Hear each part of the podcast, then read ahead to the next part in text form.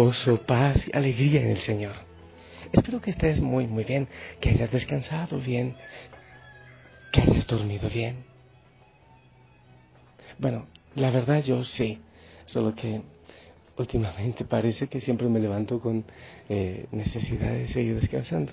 Este cuerpito mío se llena de, del cansancio, del dolor, de la tristeza que arrastra por el camino y después el cuerpito lo sufre. bueno, también eso debe ser un don y bendición. Familia, vamos a orar. Es maravilloso que el Señor nos permite unirnos en oración, juntitos, en tantos rincones, en tantos lugares donde está la familia Osana en el mundo. Qué hermoso y orando los unos por los otros, por tantas necesidades. No es necesario siquiera decir las enfermedades, decir las necesidades, porque todos ya estamos orando y bendiciéndonos los unos a los otros. Te invito a que entremos en oración en ese momento. Hoy en la iglesia estamos recordando a Santa Marta. ¿Te acuerdas? La de Betania, sí, la hermana de Lázaro y de María. Entonces vamos a proclamar la palabra en el Evangelio para ver qué es lo que el Señor nos dice. El Evangelio de San Juan, capítulo 11 del 19 al 27. En aquel tiempo muchos judíos habían ido a ver a Marta y a María para consolarlas por la muerte de su hermano Lázaro. Apenas oyó Marta que Jesús llegaba, salió a su encuentro, pero María se quedó en casa.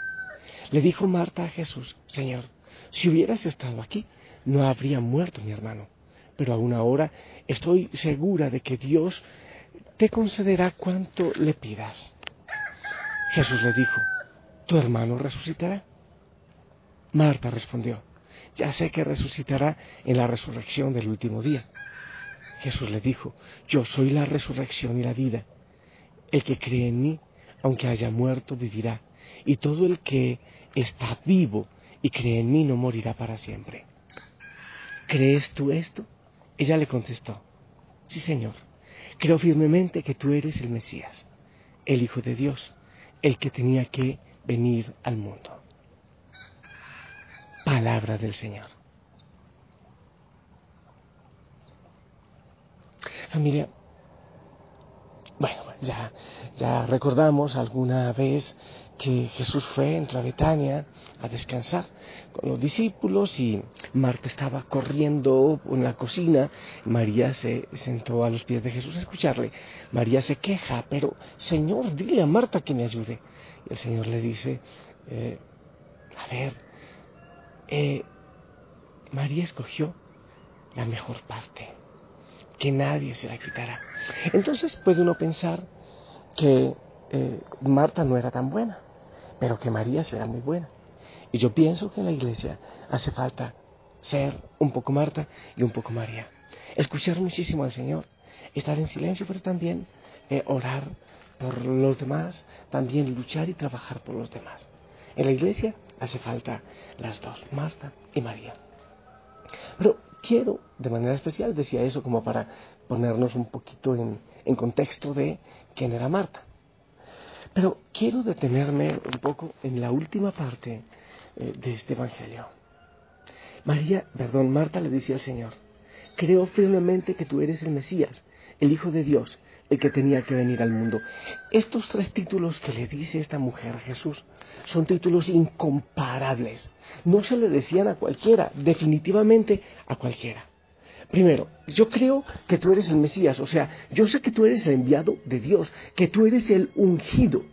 Era casi, casi el mayor título que podía tener un ser humano sobre la tierra.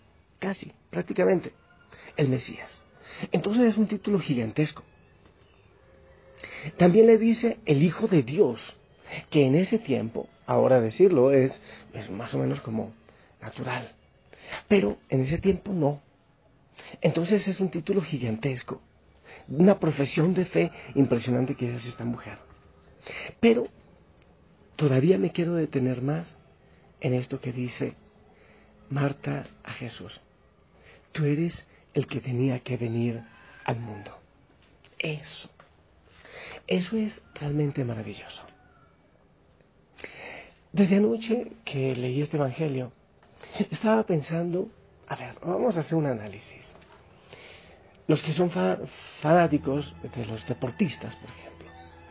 Yo recuerdo que hace muchos años, era yo todavía creo que un niño, cuando yo, era fanático de, de un equipo colombiano, del Atlético Nacional, todavía existe. Y me gustaba muchísimo el fútbol de Andrés Escobar, pero murió Andrés Escobar. Mm.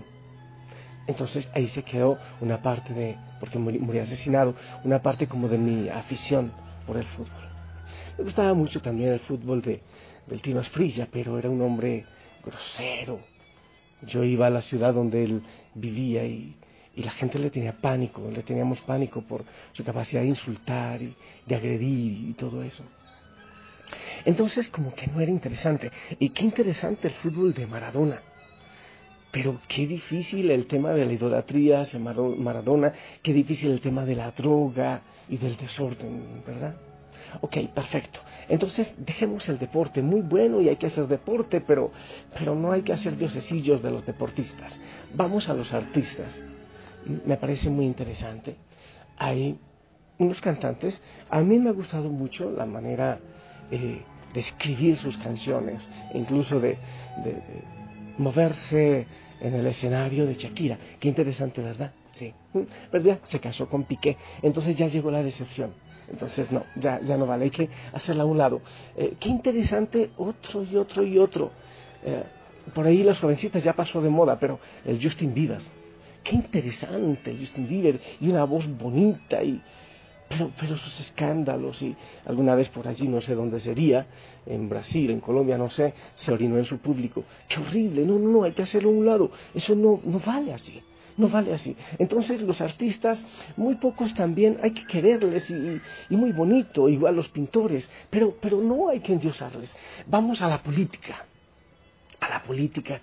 Ay, qué difícil. Oiga, si nos metemos por allí, ahí sí nos embromamos realmente, por la corrupción, por tanta mentira. No digo que hay que generalizar, habrá políticos buenos y correctos, pero, pero difícil.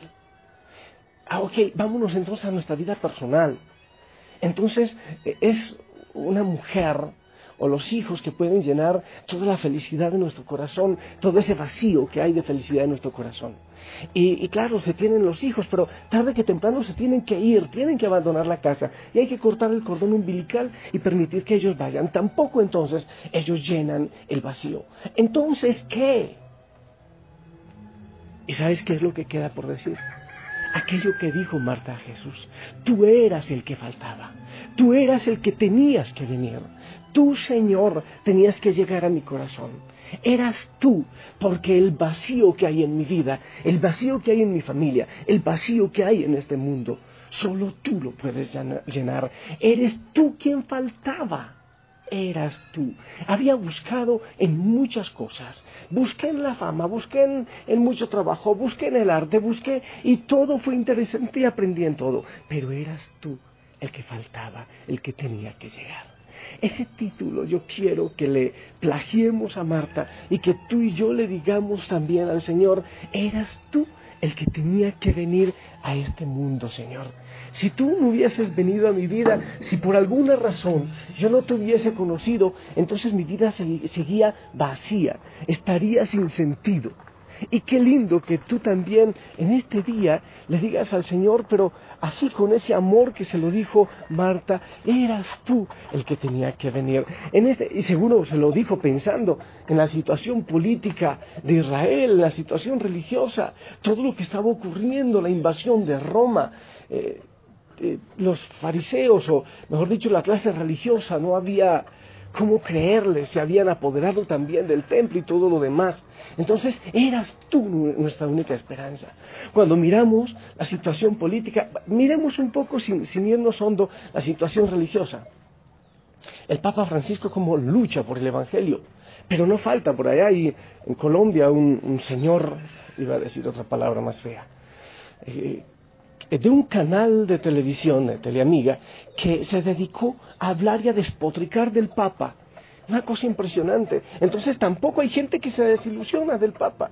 Y uno mira a los sacerdotes y a veces somos tan orgullosos, tan poco amigos de los pobres, de la sencillez, a veces hasta poco amigos del Evangelio, sin ser profetas de destrucción y pesimista, pero nos falta tanto pelo para la moña, decíamos nosotros, nos falta tanto. Entonces, qué bueno decir, Señor, en medio de todo, en medio de la fragilidad humana, porque todos fallamos, eras tú la esperanza que yo necesitaba, el único que yo tenía que recibir, el único que yo esperaba. En medio de la desesperanza, eres tú el que tiene que entrar en mi corazón. Por eso yo te abro mi corazón, por eso yo te recibo, Señor. Puedo buscar en muchas tendencias religiosas, sí, puedo buscar, pero no, todo me deja un vacío. Eras tú, Señor, el que tenía que venir a mi corazón. ¿Te parece bien si en este día le decimos al Señor eso? Sí, mi amado Jesús, eras tú quien tenía que venir. El Hijo de Dios, el Mesías, para mi vida de manera especial, el que tenía que venir. Yo creo, familia, que ese título es realmente hermoso para dárselo al Señor en esta mañana, si tú lo aceptas, si tú permites. Tú eres, Señor, el que tiene que estar en mi corazón. Tú eres el más grande. No hay amor más grande que el tuyo, Señor. Gracias. Ven y entra en mi corazón. No hay nada que nos Llénalo. pueda apartar de Cristo. Nada, no, no, no. No hay nada que nos pueda apartar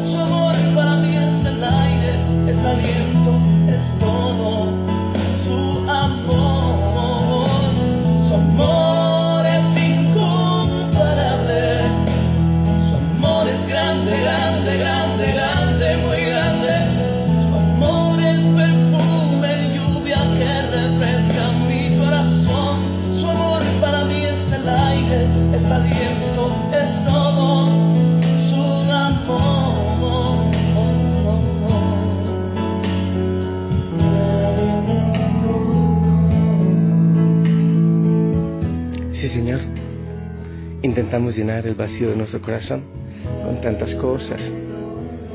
Pero el vacío siguió igual, no, no igual. Cada vez crecía.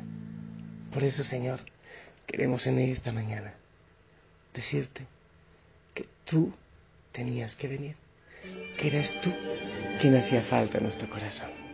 Por eso lo abrimos para ti. Te pedimos perdón porque, porque en vez de buscarte antes, queríamos diosesillos que llenaran ese vacío. Yo te pido, Señor, que bendigas a cada hijo, a cada hija de la familia Osana, para que esto sea una verdad en su vida, para que hoy lo puedan decir constantemente, pero con certeza, con verdad, con seguridad. Eres tú, quien hacía falta en mi vida, en mi hogar, en mi familia, en mi corazón. En el nombre del Padre, del Hijo, del Espíritu Santo. Amén. Familia, esperamos tu bendición.